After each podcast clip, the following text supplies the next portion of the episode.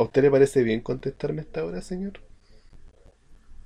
Muy tarde, dices tú. Este es un ¿Ya es tu hora de sueño?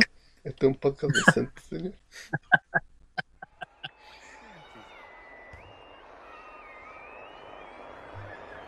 Para los que nos gusta el fútbol, nos gusta el conce, nos gustan las sopaipillas de collao, los volantes de corte, los centrales y aplaudir los corners, para nosotros, esto es Block J, el podcast de Historia Lila.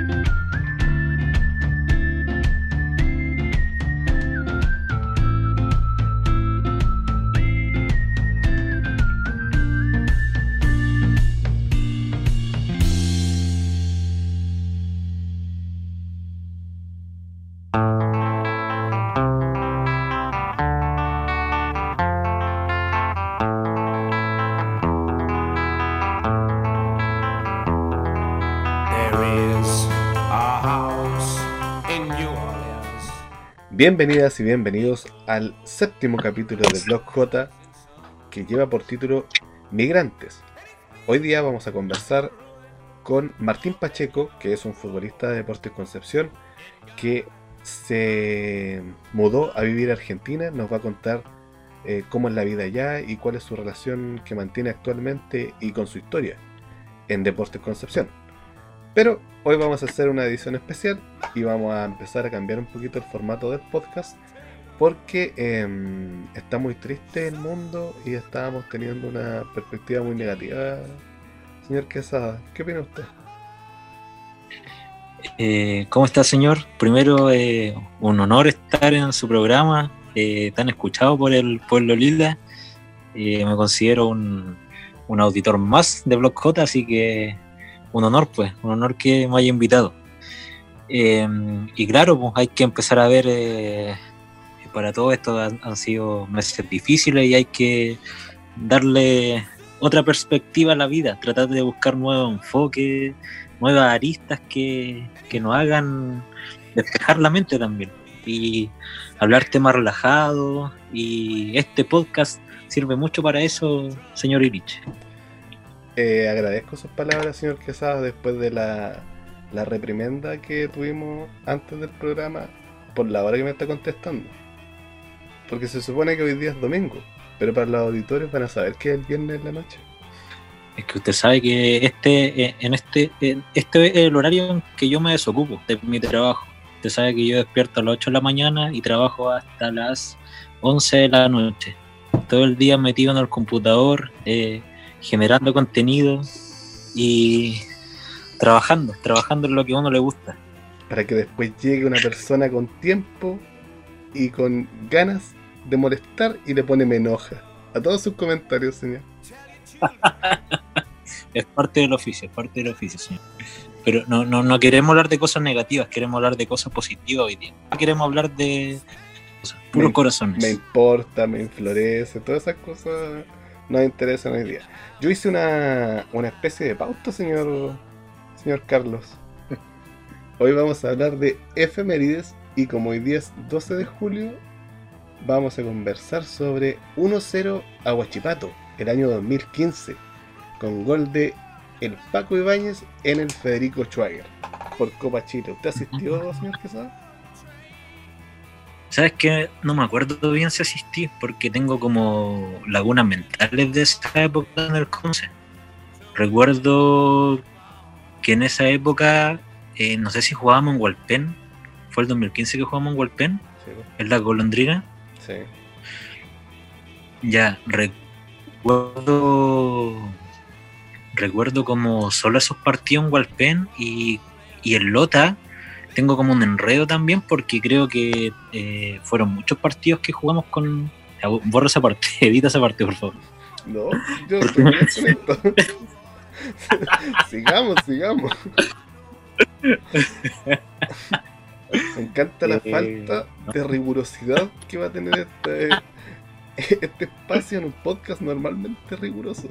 Pero sigamos. No, o sea, que realmente no me acuerdo, no me acuerdo de ese partido. ¿Sabes por qué? Porque nadie se acuerda de ese tiempo. Nadie se acuerda.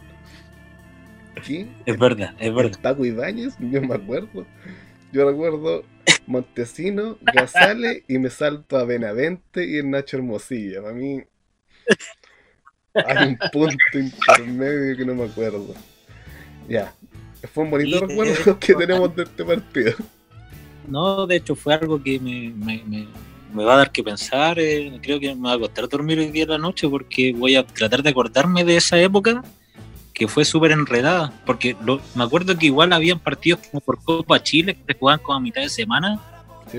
Recuerdo que había un partido con Ñublense que el Conce ganó como 4-0, 5-0, que se jugó en el, en el Bernardino Luna, que fue como un miércoles como a la una de la tarde. Sí, pues, que hizo un gol este chico argentino.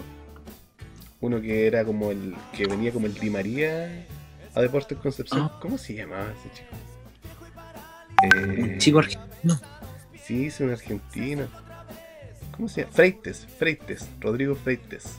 De Rodrigo Freites, sí, lo tengo en Instagram, lo sigo en Instagram. Creo que ahora ya está jugando en el ascenso argentino. ¿La dura? Sí, creo que juega en el ascenso argentino. Ahí le, he visto varias fotitos en, en estas canchas, así como, como chica y repleta. Mira, le fue bien al cabro, ¿eh? Claro, sí, pues, sí, pues, sí. Tampoco lo recuerdo mucho, creo, creo que lo vi en Walpen igual. Mira, Creo que que estamos de- hablando puras leceras, te digo al tiro. ¿Sabes por qué? ¿Por qué? Ah, no, pues si jugó Freites. Ah, ya, mira, mira, ya me acordé de lo que estamos hablando. Porque no hizo un Ah. gol Rodrigo Freites, pero jugó súper bien. Ahí fue titular y los goles lo hicieron Juan Leiva 2, Gamadiel García 2 y Matías Sánchez. Matías Sánchez. 5-2 años Brense en el Bernardino Luna. 5-2, 5-2. Esa vez fue cuando ¿Qué se- la barra se quedó afuera, ¿cierto? Sí, creo que en el Bernardino Luna estaba siempre afuera. Estaba ahí. Creo que era la época de, de varias protestas contra los concesionarios. Ah, pero usted estaba de acuerdo en ese momento con los concesionarios, señor. Esta parte no va a ir. o sí, no sé. Señor, ¿qué, qué, qué está queriendo decir? Cambiemos de tema, por favor. Bueno, cambiemos de tema. Mira, tengo otro tema en pauta que es mañana.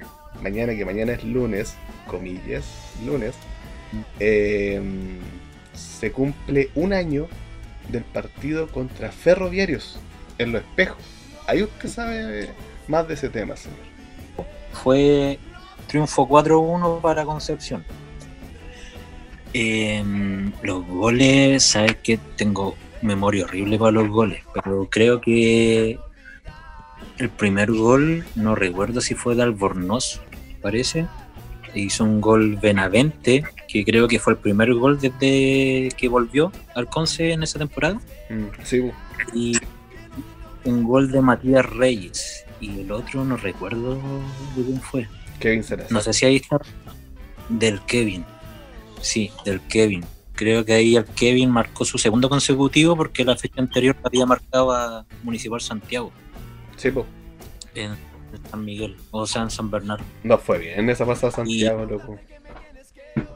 Sí, pues fueron dos, fueron seis puntos ahí, pues, con Municipal Santiago y después con Ferro. Y lo, lo que más recuerdo de ese partido con Ferro, en, que fue en el estadio José María Caro, que creo que fue como la, la- el sector como más complicado que nos tocó, que, que le tocó jugar como al Conce, en cuanto como a como el entorno del sector.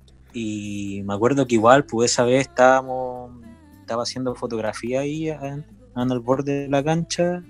Igual, pues atrás, de nos- atrás mío pasaba la gente y decía que eh, le íbamos a pegar a los del Conce, pasaba gente así con, camisetas del Colo Colo y la U, todo apoyando al, al ferroviario.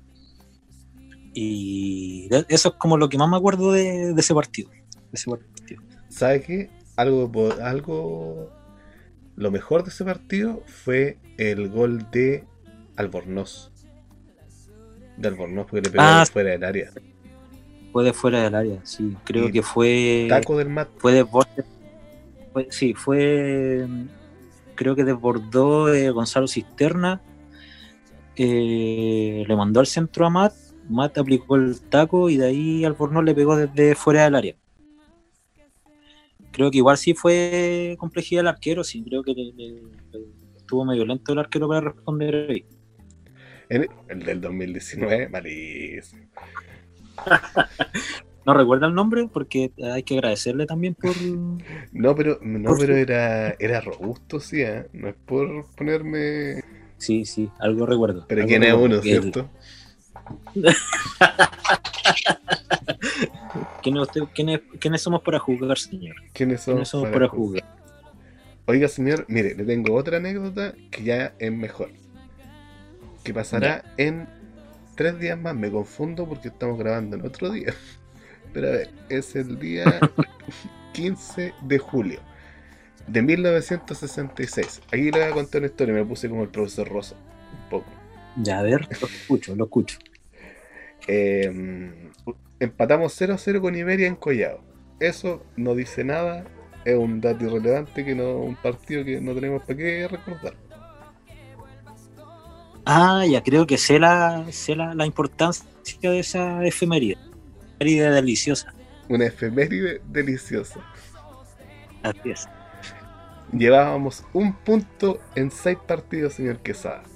¿Por qué llevábamos Ajá. un punto en seis partidos? Usted dirá, armaron mal el equipo. El técnico era malo. No, la culpa la tenían las camisetas. Porque jugamos con camisetas amarillas. ¿Qué le parece, Ajá. señor? Sí, señor. Sí, señor. Era ah, camiseta amarilla y short azul, ¿cierto? Sí, los colores de la, de la ciudad se supone. Ah, ya. Y duraron hasta el partido contra Iberia en que nos aburrimos y nos pusimos el color lila. Y no ganamos, pero empatamos. Eso igual es bueno. Al partido siguiente ganamos, que eso es lo bonito y lo importante. Y ahí nos Pero volvió la- a salir el morado de la camiseta. Ya, pero usted dijo dos palabras ahora, dijo lila y morado. No, no, no me queda claro eso. ¿Era lila o morado la primera camiseta? Lila. Definitivamente era lila.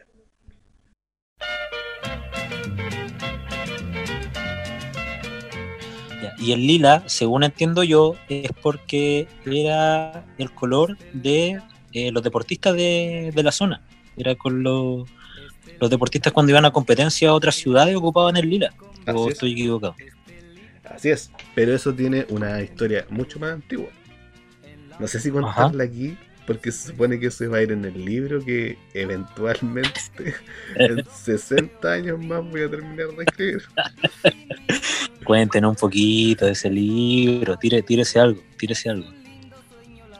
El lila tiene dos historias. Porque hay una Ya. historia bonita, que es que a comienzos del siglo, del siglo pasado y a esta altura, eh, estaban los dos dirigentes de una nueva liga de Concepción, que se separó de la liga grande. Y ellos dijeron, em, nos vamos y nos cambiamos, y chao con ustedes, los de la Asociación de Concepción, y se fueron a Puchacay en ese momento. Y ellos eh, le pidieron a la dueña de ese sector que les prestara la- el- un pedazo del terreno para poner una canchita. Esa canchita, con muchos años después, se llama Estadio Alcaldesa Terroa Roballo, señor. Pero esa es otra historia. Otro capítulo del libro. Otro capítulo del libro. La cosa es que eh, cortaron a la asociación original porque nadie le gustaba y quedaron ellos a cargo. Y justo en ese momento inventaron los seleccionados, los nacionales amateur, que jugaban selecciones de cada ciudad. Entonces ellos iban caminando por el río y tenían que tomar una decisión importantísima, el color de la camiseta. Y ellos lo cuentan, ellos, presidente y secretario de la asociación, cuentan de que estaban caminando por la orilla del río una tarde de primavera, un atardecer de Concepción. Ah, sí, sí. Vamos a poner Bastante música romántica en este momento del podcast. Ya, Careless Whisper de George Michael. En una tarde romántica de septiembre, como solamente las hay en Concepción, el cielo estaba morado. Estaba Ah. lila, el cielo estaba lila. mire. Y decidieron ponerle ese color a la camiseta. Y después pasó Ya, a ser de los seleccionados amateur, después a toda la ciudad. Y, y llegó al punto que usted menciona, pues, señor. Oye, mira que eh, es una bonita historia el, el origen de- del color, ¿ah? Ya, Eh, bueno, la otra es la historia mala. te la voy a contar también. Echaron a lavar las camisetas. o sea, esa es la historia buena y real de la camiseta de la ciudad de Concepción. ¿Cachai? Ya. Ya. Resulta que los dirigentes de Concepción mandaron a lavar las camisetas donde las las hacían, que era una fábrica aquí en la ciudad. Las amarillas con azul y las suplentes que eran rojas. Las suplentes eran rojas, de hecho. Y la cosa es que lo mandaron a, a lavar a donde a la fábrica de camisetas y la señora del dueño, que era la que estaba encargada del lavado, como que se equivocó y las echó todas juntas y como que le echó algo, como le echó cloro, no sé. Y al momento de sacarlas salieron lilas. Entonces, entre comprar unas y ocupar las lilas que ya estaban ahí y que tenían su bonita historia detrás, Ya. ocupemos las lilas. Ninguna de las dos historias es totalmente real. Pero usted y los auditores de Block J tienen que elegir cuál les gusta más. Oye, pero la segunda historia también tiene, tiene lo suyo, ¿eh? Eh, Ya, pero tiene momentos de... A ver, em- eh, el color empezó con problemas, igual que el Conce también eh, comenzó con problemas, entonces puede ser un buen origen ese. Como que hay, hay identidad en esa historia. Podríamos quedarnos, no, no sé, pues ahí tiene razón que el auditor podría, podría elegir la historia. Yo me quedo con las dos realmente, las dos me tienen algo. La del atardecer es romántica y la de la lavadora o secadora eh, también tiene que ver con el origen del concepto, así que las dos tienen lo suyo. ¿Qué más teníamos en pauta, señor? Nada más teníamos en pauta. Era una gran mentira. No, No, este capítulo se va a tratar de los migrantes, señor. Y va Ya. a tener un entrevistado de casa, porque ¿sabéis qué? Los entrevistados que traté de buscar, ninguno me pescó. ¿Me puede creer? Ha sido muy difícil hacer este podcast. Y es muy triste porque A yo ver. salí en el diario y ahora nadie quiere estar. ¿Qué le parece? a ver, diga, diga, diga los nombres. No. Quiero- quiero- No, no voy a La- denunciar. la gente del Conce quiere saberlo todo ya. Los dos eran delanteros, sí, señor. Los dos eran delanteros. A ver, eh, años. No, sería mucho. Pero los dos no Mm. hicieron tantos goles como uno pudiera pensar. ¿eh? Ahí se la dejo. Los dos no hicieron tantos goles. Como uno pudiera pensar. A ver. Y vivieron en ¿Qué? Concepción. Y ahí la dejo. O viven, no sé. Viven en Concepción. O vivieron, no sé. Ya, ya con eso, a ver. Eh, Darkin Serna. No, pues sí, ¿cuántos goles hizo? Ya está bien que haya dicho que hicieron menos goles, pero el Darkin hizo uno. pues. Hizo uno. A Lota Schwager, creo. Por Copa Chile. Oh, me golpeó con ese dato, señor. Yo lo estaba buscando en mi, en mi Excel. Porque no sé nada. No recuerdan qué año. No recuerdan qué año. Pero creo que fue, Sí, fue con Lota por Copa Chile. Creo que ¿Fue él jugó como el Lota 2000. o con Estrella del Mar de Lota? Eh, es que Estrella le ganamos como 7-0 o no. Ahí hizo goles y Barrola y se sacó la mufa. ¿Te acordás? eh? El retorno de Ibarra. Y después la mufa volvió. Como se la echó encima de nuevo el pobre Jason Ibarrola. Sí, ese fue el retorno de Ibarra. Aquí lo encontré. 26 de septiembre del 2012, 1-1. Tarkin Serna y Alexis Salazar en autogol. Mira, señor Manzana. Señor Manzana. La idea, señor Cabeceando en el área. La idea era que no recordáramos momentos tristes, señor Quesada. Pero es que eso siempre se ven a la, a la. Siempre son parte de la conversación de gente del concepto. ¿Sabe quién jugó también en ese partido en el que hizo un gol Darkin Serna? ¿Quién jugó? El tercer cambio fue Daniel Benavente, año 2012. Daniel Benavente. ¿Cuántos años tendría ahí, Daniel? Era. ¿Era juvenil ahí? Sí, po, sí, po. Y agregar al dato que el gol de fue en el minuto 92. Fue el empate. Sí, po.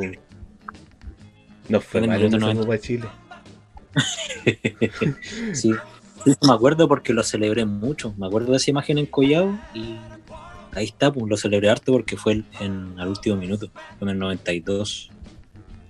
Recuerdo la imagen de Serna cabeceando en el área y Esto Un partido de bonito- ¿Sabes qué? Esto es un bonito recuerdo de migrantes.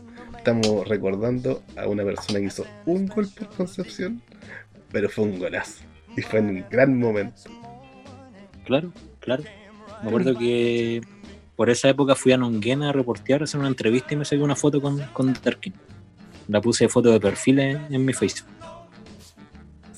Aquí nos declaramos cernistas. Definitivamente cernistas. Eh, Oye, bueno. No era. ¿Qué hora es en verdad? En este momento. son un cuarto para las 12. señor. Un cuarto para las 12. Mire, le voy a invitar a que no que cerremos el boliche, sino que pasemos a la otra sección de Blog J. Porque en el siguiente apartado de nuestro programa nos va a cantar eh, la vocalista de un proyecto penquista que se llama Pájaro Aleteia. Que lo pueden encontrar en Spotify, en YouTube y en todas las plataformas en redes sociales. Pero la persona que nos va a cantar, como yo les decía, es la vocalista y se llama Javiera Hinrich. An- Antes que la presente, me, gusta esta sección de los artistas penquistas. ¿eh? Me, enorgullece que usted esté, esté brindando este espacio para el arte local. Muchas gracias a usted también, señor Carlos, por sus elogiosas palabras. Y dejamos con ustedes en el escenario de Blog J a Javiera Hinrich, artista penquista en Blog J, el podcast de Historia Lila. Moda de primavera, un paseíto por el centro Hola, mi nombre es Javiera Hinrichs. Me dedico principalmente a la cantautoría y a la composición e interpretación de música para teatro. Vivo en San Pedro de la Paz. Em, trabajo en la compañía teatral La Obra. Es una compañía originaria de, de Coronel, donde trabajamos obras interdisciplinarias y con contenido político y social contingente y también un trabajo de memoria. Participo también del proyecto Pájaro Letella. Hacemos música transiente, así le llamamos. Eh, yo principalmente estoy en el rol de las voces y los teclados. Lanzamos un disco el año pasado titulado Pájaro Alecella también. Es un disco homónimo que pueden escuchar en internet si así lo desean, eh, en Spotify, en YouTube. Está ahí alojado en esas plataformas. Y también tengo mi proyecto solista que mm, desde el 2013 más o menos vengo desarrollando. Y para hoy día vengo a compartirles una sesión en vivo de una nueva canción que se llama Refugio. Es una sesión en vivo que hice a guitarra y voz aquí en la casa, en mi casa, en este contexto de cuarentena y se las vengo a compartir en este podcast. Espero que esta, este demo que les vengo a mostrar hoy día se grabe en algún momento de manera más profesional, con algunos otros arreglos y todo. Pero el corazón de la canción ya, ya, ya está en, esta, en este registro. Espero que lo disfruten. Y aquí vamos a escuchar entonces la canción titulada Refugio.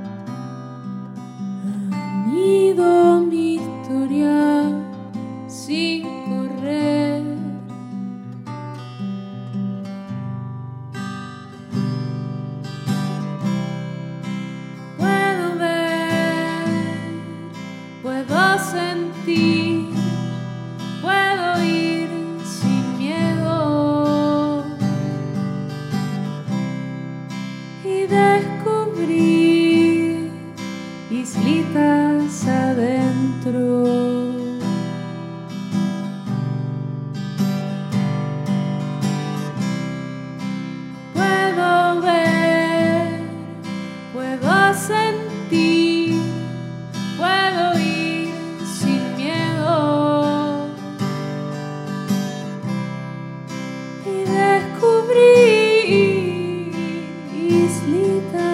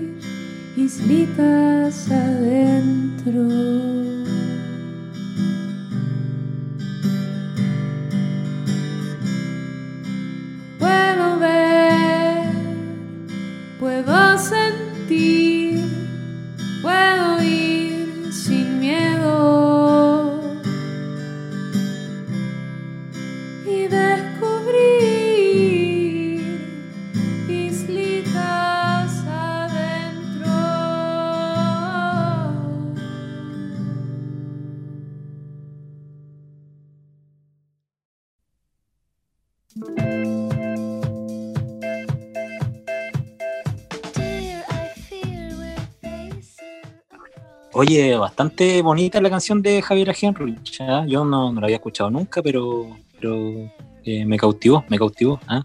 Esta, de, de esta música que también es socióloga, tengo entendido, ¿no? No, y es vocalista, como decíamos antes, de otro proyecto que se llama Pájaro Aleteia. Pero ella, Javiera Hinrich, estaba también en redes sociales y podemos escuchar canciones como Refugio, que es la que nos presentó el día de hoy, señor Carlos. ¿Le gustó entonces? Perfecto. Y me gustó y la voy a seguir al tiro en Instagram. Así me gusta. Ese la- es el tipo de la- iniciativa que queríamos. Ya la estoy siguiendo de hecho para conocer más sobre su, sobre su arte. Me parece estupendo. Oye, vamos a pasar a la, se- a la parte final de este capítulo. Eh, yo creo que tú conoces a nuestro entrevistado, sí. A Martín Pacheco. Sí, Sí, sí, que creo que lo tengo en las redes sociales. Le he visto ahí varias fotos em, con la camiseta del Conce. Y creo que él está en otro país, sí. sí, pues. Sí, po. Él está en, en Rosario, en Argentina. Eh, Martín jugó por. A todo esto, Martín jugó por el Conce, pero en un momento muy particular de que, del cual usted nos puede dar una pequeña pincelada antes de la entrevista. Claro, claro. Recordando a Martín, eh, él integró el equipo de Deportes Concepción B. em, entre el año 2006 y 2007. O no sé si. No sé si los dos años o uno de esos dos años, pero estuvo en el Deportes Concepción B. Sí, pues.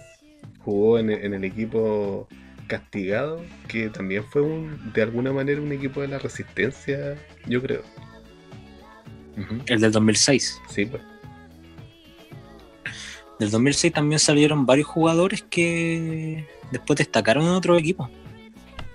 Es que en el, en el 2007 em, creo que los, algunos que jugaban en primera también integraban el equipo de que jugaba en tercera, del equipo B. Como una especie de reserva. Claro, una especie de reserva. ¿Sabéis Sí. quién jugó también? Leandro Rubilar, Raúl Candia, Eduardo Sánchez. Esos son los nombres. Jair Molina, Patricio Geria. Buenos nombres, ¿eh? Manuel Rivera también, pero el preparador de arquero del Conce actualmente. Manuel Rivera, efectivamente. Say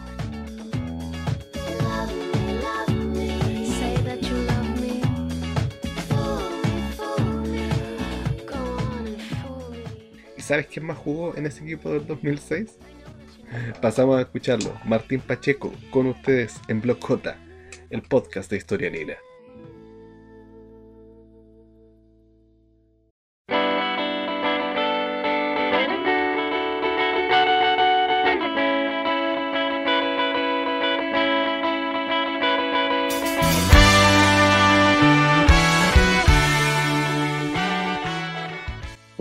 Hola a todos los auditores de Blog J. Eh, soy Martín Pacheco, hincha del Conce de toda la vida. Eh, actualmente vivo en Rosario, en Argentina. Por motivo académico me vine hace cinco años. Y bueno, de acá sigo al Conce e intento viajar cada vez que se pueda. Ahora estamos todos esperando que pueda volver el fútbol, pero eh, cada vez que se puede ir estoy, estoy yendo. Además de hincha, igual eh, es humilde desde tu parte presentarte como hincha porque tú fuiste jugador de Deportes Concepción. Sí, eh, me tocó jugar el año 2006 cuando el Conce pudo jugar eh, en tercera división porque fue eh, suspendido. Eh, y aparte empecé la escuela de fútbol a los nueve años, llegué el año 98 al Conce, después hice toda la escuela de fútbol, hice sus 15, 16, 17. Y cuando me tocaba el primer año de sub-19, eh, suspenden al club, no puede participar, eso incluía toda la división inferior y quedamos todos ahí eh, nada, pues dando vuelta a la misma situación que vivieron los chicos ahora hace, hace unos años. Eh, y después pasa un tiempo y en marzo, me parece, o fin de febrero, hace la idea de jugar en tercera. Ahí no, algunos podemos volver, otros ya se habían ido. Y se arma un equipo sub-23 con los, tanto con los jugadores más jóvenes del plantel que les correspondía ese año, más los que veníamos como juveniles. como juveniles. Pero, ¿cómo llegaste tú a ser hincha de Concepción? ¿Cómo- ¿De dónde nace ese amor por el club? Eh, sinceramente de una vecina. Yo y de un vecino que, que bueno, Cristian Sangüesa, que también jugó en el Conce y que alcanzamos a jugar en tercera ese año. Eh, incluso el partido que yo debuto, que es con Guachipato en Collado, entro por él. Después toco un partido en Iberia y después un partido con Mayé con el Morro. Y yo le doy el centro y él hace el gol de cabeza. O sea, pues bien emotivo eso porque mi vecino toda la vida. Si bien él es mayor que yo, cuatro años, Cristian, pero coincidimos ahí. Y bueno, la mamá de él, muy fanática del Conce, me empezó a llevar al estadio. Después eh, mi papá también empezó a llevar. Así que por ahí va, por ahí va el Conce. Y después él mismo empieza a jugar en el Conce en, inferiores. Y yo lo iba a ver y en una de esas con la escuela de fútbol y empecé a jugar. Porque tú igual eh, hiciste todas las categorías inferiores, pero de todas maneras, a pesar de haber jugado en tercera división, yo creo que debe haber quedado el, la espinita clavada de no haber jugado en primera división, que era lo que correspondía en ese momento, en el año 2006. Sí, eh, terminamos el año 2006. eh, pensamos todos que íbamos a jugar en segunda división, en primera vez. Ahí teníamos muchas opciones, creo que varios, sobre todo los que habíamos tenido minutos en tercera. Eh, llega Jaime Nova, el entrenador, eh, empezamos a alternar, a entrenar con él, entre un grupo como más de proyección y de a poco llegaban los refuerzos y después se define que el Conce va a jugar definitivamente en primera. Obviamente con eso llegan un montón de, refuerzos más. De, toda- de, de todas formas, en, a mí no, me, no era muy urgente, yo me quedaba otro año de juvenil, así que podía seguir más o menos el proceso.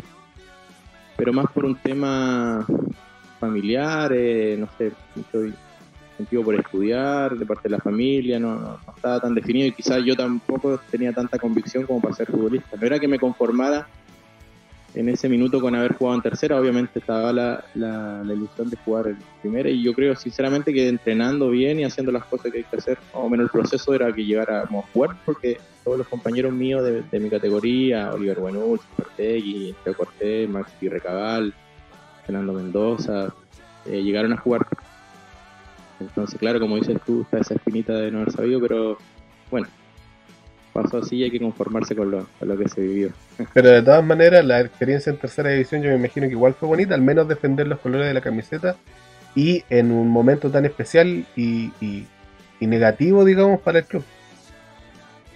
Sí, eh, muy linda experiencia, la verdad. Bueno, a esa edad yo tenía 17, uno como que vive nomás, no, no tomaba mucha conciencia, pero eh, recuerdo, hay cosas que me quedan marcadas. Nosotros en el colegio éramos muy fanáticos del Conce, muy fanáticos, tanto así que teníamos lienzo, de cosas. Entonces mis compañeros, que eran, o sea, mis amigos, estaban ahí siempre, me iban a ver a Los Ángeles con Iberia, Arauco, donde fuera, entonces yo era parte que yo estaba jugando, representando a ellos también, cuando me acuerdo con Collado, que el partido que debuto con Guachipato, todos mis compañeros gritándole al profe a Humberto López que me ponga. Entonces, muy emotivo, sí. Y otra experiencia, por ejemplo, en Iberia, me acuerdo que perdimos 4-0. Iberia era un equipo como experimentado de la, de la división. Eh, y salimos yendo ya al camarín y la gente apoyándonos en la reja, gritándonos desenfrenadamente que vamos, que somos el orgullo, que representamos al Conce, cosas de verdad muy son de esos recuerdos que me, me- me llegan ahora de, de ese año es 2000 no sé eh, hinchas que estuvieron ese año fielmente. Habrá partidos que fueron más otros menos pero esos son los más valiosos y seguramente son los que no, no dejaron al Conce tampoco cuando pasaron peores momentos antes de la desafiliación que también estábamos ahí eh, un poco alejados y desencantados con el club pero eso hinchas eh, muy fanático aparte que todas las gestiones que ellos realizaban para que nosotros pudiéramos viajar a Valdivia, para que pagáramos hotel, para que eh, comiéramos, para que tuviéramos un buen bus, una colación de fuera, todo gestión de ellos. Así que es bien pues, valioso, como siempre, el hincha Alfonso muy valioso. A pesar de que yo siento que para algunos hinchas de Concepción, para los que estuvieron presentes en ese, en ese campeonato, eh, eso igual fue como un entrenamiento, digamos, de, de- resistencia o de resiliencia para los momentos que vinieron después, para la- los, los, años sin jugar y para el, hexagonal del Bio y para el equipo de la resistencia. Igual muchos hinchas ya habían vivido esa experiencia siguiendo al equipo en tercera división. La experiencia de, estar en estadios chicos, de, de los viajes de todo el tema. Claro, fue el primer golpe, por ejemplo, veníamos de los años más gloriosos, o sea, no más de la historia del pero de vivir hasta fascinación, haber jugado la Copa, pelearle a los, a los equipos de Santiago firmemente encollados, muchas veces ganar.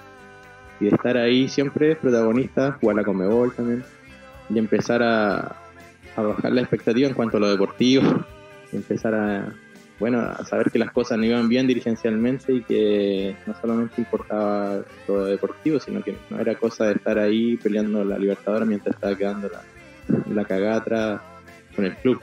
Así que claro, como tú dices, fue el primer, la primera prueba de fuego para los hinchas del Conce, para estar ahí fielmente, para bajar la expectativa, para saber que no siempre iba a ser así como lo veníamos viviendo y empezar a pensar en otras cosas. Empezar a ver un poquito más allá de lo que son los 90 minutos del fin de semana. Tú viviste eh, la primer, el primer castigo como jugador, luego también como jugador el año 2008 y eh, después como hincha ya el año 2016. Para ti, eh, que, que viste desde dentro y desde fuera todos eso, esos golpes que recibió Concepción, ¿tú crees que viéndolo hacia atrás fue para mejor eh, los castigos y que terminaron con la desafiliación? Sí, sí, no tengo duda. Yo, a ver, el primero sí, como tú dices, más fue más pasional, más sentir que se te viene el mundo encima y todo.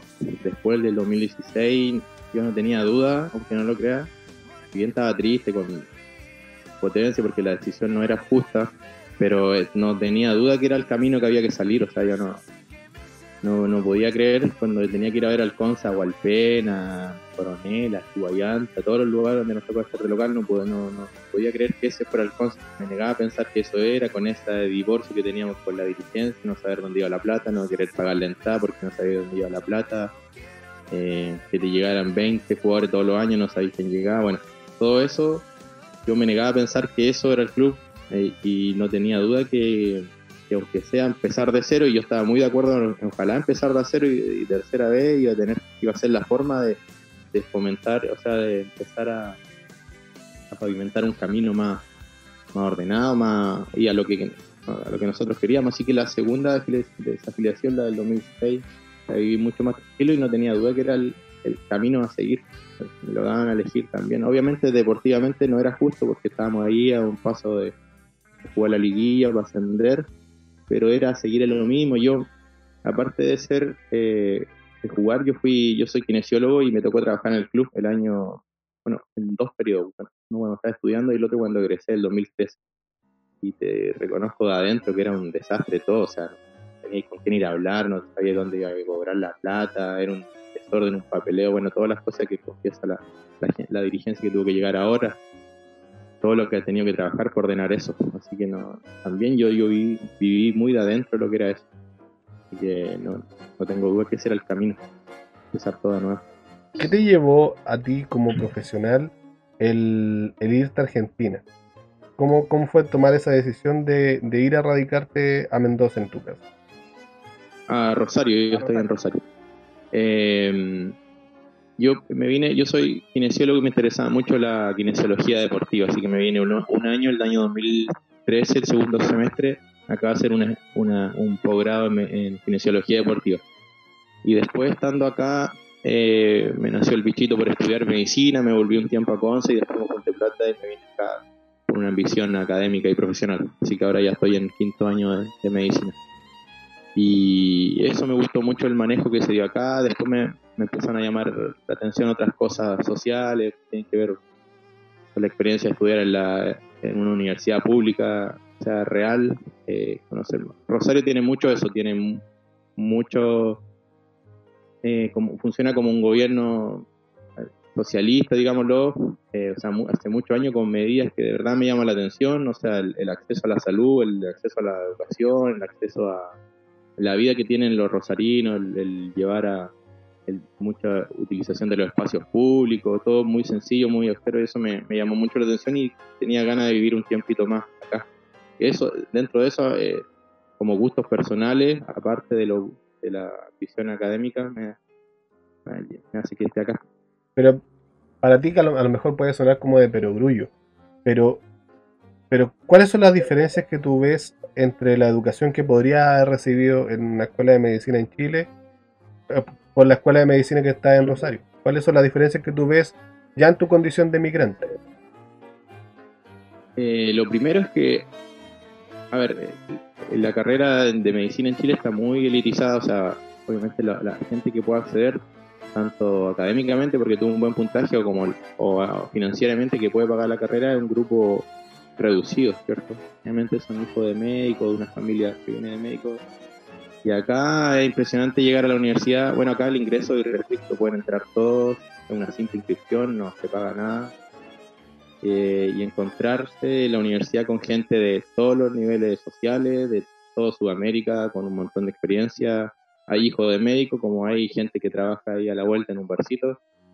Y eso es súper enriquecedor porque dentro de todo, si esa gente venía con una historia un poco más favorecida o no, llega un momento en la universidad en que se equiparan, hay un poco de igualdad y tienen las mismas herramientas para pelear por, por su futuro, así que eso, me- eso de, de verdad me llamó mucho la atención. A diferencia de lo que en Chile, bueno, a mí también me, tu- me tocó estudiar kinesiología en una, universidad privada, entonces un poco vi eso, me frustré un poco con todo lo que había que pagar, con lo que había que endeudar, y un poco con resentimiento con eso. Así que, no, una experiencia totalmente diferente acá, que quería vivir. Y, y personalmente, eh, ¿cómo es tu vida en Rosario y cuáles son las diferencias que puedes percibir? Quizás pueden ser emocionales o de ambiente, quizás. Pero ¿cuáles son las diferencias que tú, que tú puedes percibir con la vida que llevas en Concepción? ¿Y cómo te reciben a ti en tu calidad de chileno también? Y de migrante. He tenido muy buena experiencia como me han recibido. Eh, sobre todo en la universidad, que es el lugar que yo le presto atención. O sea, que me pongo a prestar atención a veces a publicaciones, redes sociales, que es rivalidad. Aparte que estando acá, Chile ganó las dos Copa América y eso no, no me ayudaba mucho a mí acá. Lo que menos quería era eso porque, eh, predispone a, la rivalidad, pero eh, súper bien. Y en cuanto a la vida, eh, yo comparo mucho Conce con Rosario, son ciudades con ritmo parecido. Si bien Rosario tiene un, una. O sea, tiene mucho más habitantes, tiene un millón trescientos mil casi. Pero el ritmo es parecido y me gusta la vida que tienen porque hay mucha. eh, mucho interés por hacer actividades sociales, mucha vida al aire libre. Eh, y en Conce veo Bueno, que se limita mucho a lo que es el comercio en el centro. Tú puedes pasar el paseo peatonal desde Lincoln a Tucapel y no vaya a haber una librería, casi ni un teatro, falta un poco de actividades de eso, un poco limitado en cuanto a eso. Acá se me abrió un poco la mente a ver otras actividades. Veo gente que no es tan estructurada, a estudiar siempre una carrera universitaria, veo gente que acá se dedicó realmente a lo que quería. Eh, me gustó un poco eso. Siento que en Chile estamos muy estructurados eso de estudiar la carrera universitaria, ser un profesional, eh, mucho de eso, y hasta acá vi gente que realmente se dedicaba a lo que realmente quería, sin ningún prejuicio, sin... Así que eso me llamó la atención de acá. Y, y en cuanto al, al ambiente futbolístico, es distinto, me imagino. Sí, aquí mucho fanatismo por los, por los dos equipos, por Newell's y Rosario Central. Eh, de hecho, cuando yo llegué acá y tenía que ir a hacer trámite a la universidad y no sé, pues notaban mi acento y me decían, ya, ¿y de qué te hiciste hincha? ¿De Central o de? Y yo le decía que no, porque yo soy hincha del Ponce. Y, bueno, me, eh, me abría a ir a los estadios, obviamente, a, a conocer la realidad, pero muy, muy fanático. De hecho, yo andaba, los primeros días que andaba en Rosario, siempre veía gente con la camiseta, con toda la ropa, familia entera vestida, y me preguntaba, decía, ¿juegan hoy? ¿Qué onda? No, era un lunes, toda la gente vestida con la camiseta del club, parece que había partido todos los, todos los días. Eh, no, mucho, mucho fanatismo. Pude ir a los dos estadios un par de veces, aparte que llegué un año que Newell salió campeón, me acuerdo, con Martino de primera, así que me tocó ver toda esa esa locura al rosarino muy muy fanático de los clubes de acá muy fanático ¿Y cómo es la experiencia de ser hincha de Concepción en el extranjero para los auditores que, que no han tenido la oportunidad de salir del país? Eh, difícil yo soy muy de, del estadio no no recuerdo haber estado en Conza alguna vez y haberme perdido un partido del Conza así que ya el hecho de no estar en el estadio es, es doloroso llamémoslo así francamente doloroso pero uno se va acostumbrando Eh, como te decía, intento viajar cuando puedo, me invento ahí algún negocito que me permita ir y volver por lo menos a los partidos más importantes, así que por lo menos he podido estar en los hitos más grandes, o sea, más importantes del club social. Pero difícil, yo de todas formas ando siempre con la camiseta, la ropa del Conce acá.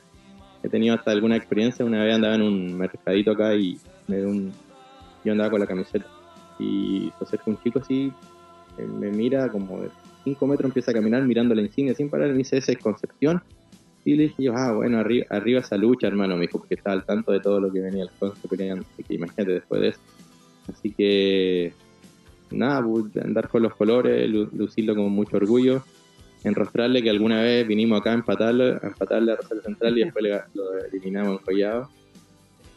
Así que, y, y me he encontrado con un par de jugadores acá del Conce, con Cámpora, que tiene un, un taller de aquí de autos bien cerca, y con Colombo una vez. Así que imagínate, andaba con la ropa al Conce y me encuentro a Colombo y digo, y se queda mirando igual y lo saludo. Y bueno, siempre va a haber algún nexo ahí entre, algún futbolista rosarino y, y el Conce.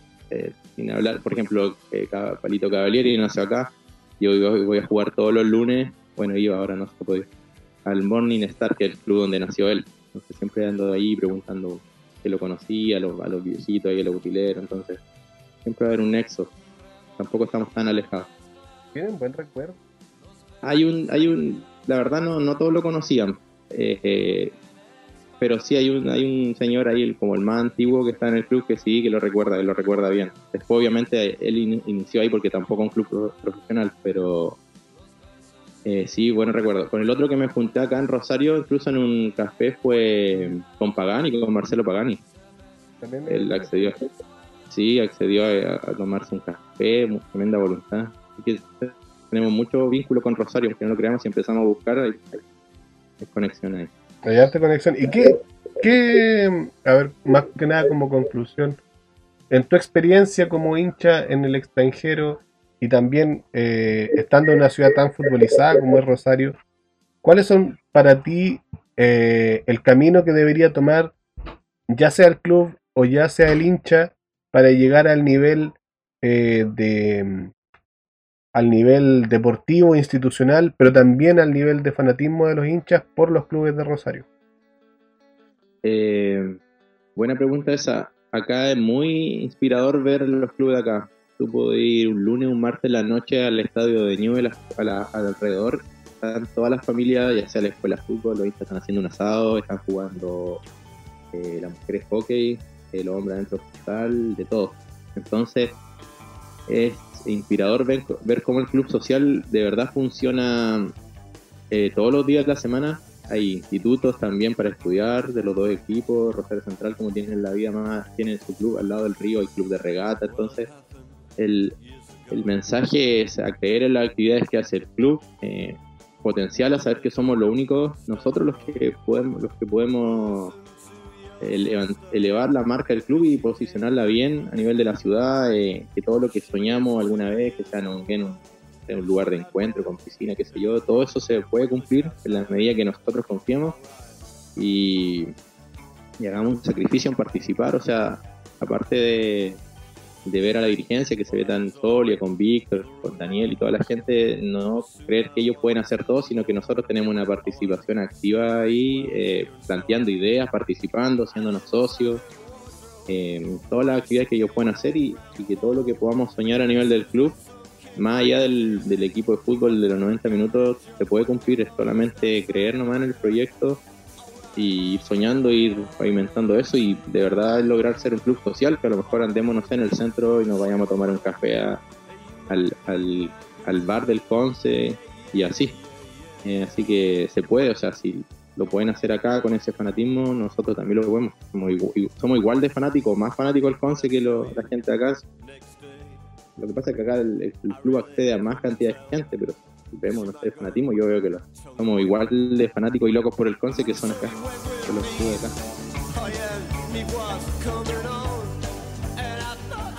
Eh, un mensaje que sigamos, que sigamos apoyando al club, que hagamos siempre un esfuerzo.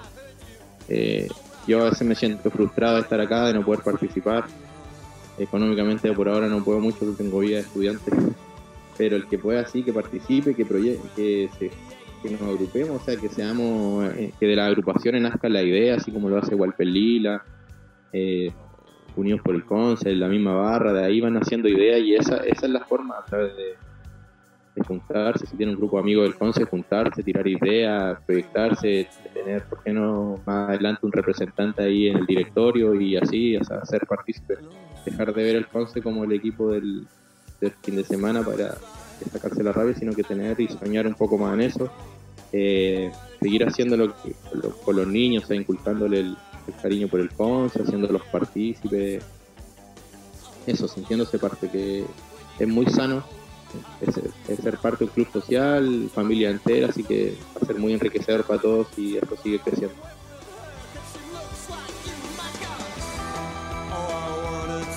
Agradecemos a todos los que participaron el día de hoy en este capítulo del Blog J, que va a ser especial porque es un experimento que estamos teniendo aquí con Carlos. Así que um, agradecemos, como estaba diciendo, a todos los que participaron, a Javier Hinrich por mostrarnos su música en este episodio, a Martín Pacheco por la amabilidad y por habernos dado la entrevista desde Rosario. Y a Carlos también. ¿Qué opina Carlos de su primera participación en este programa y de este formato?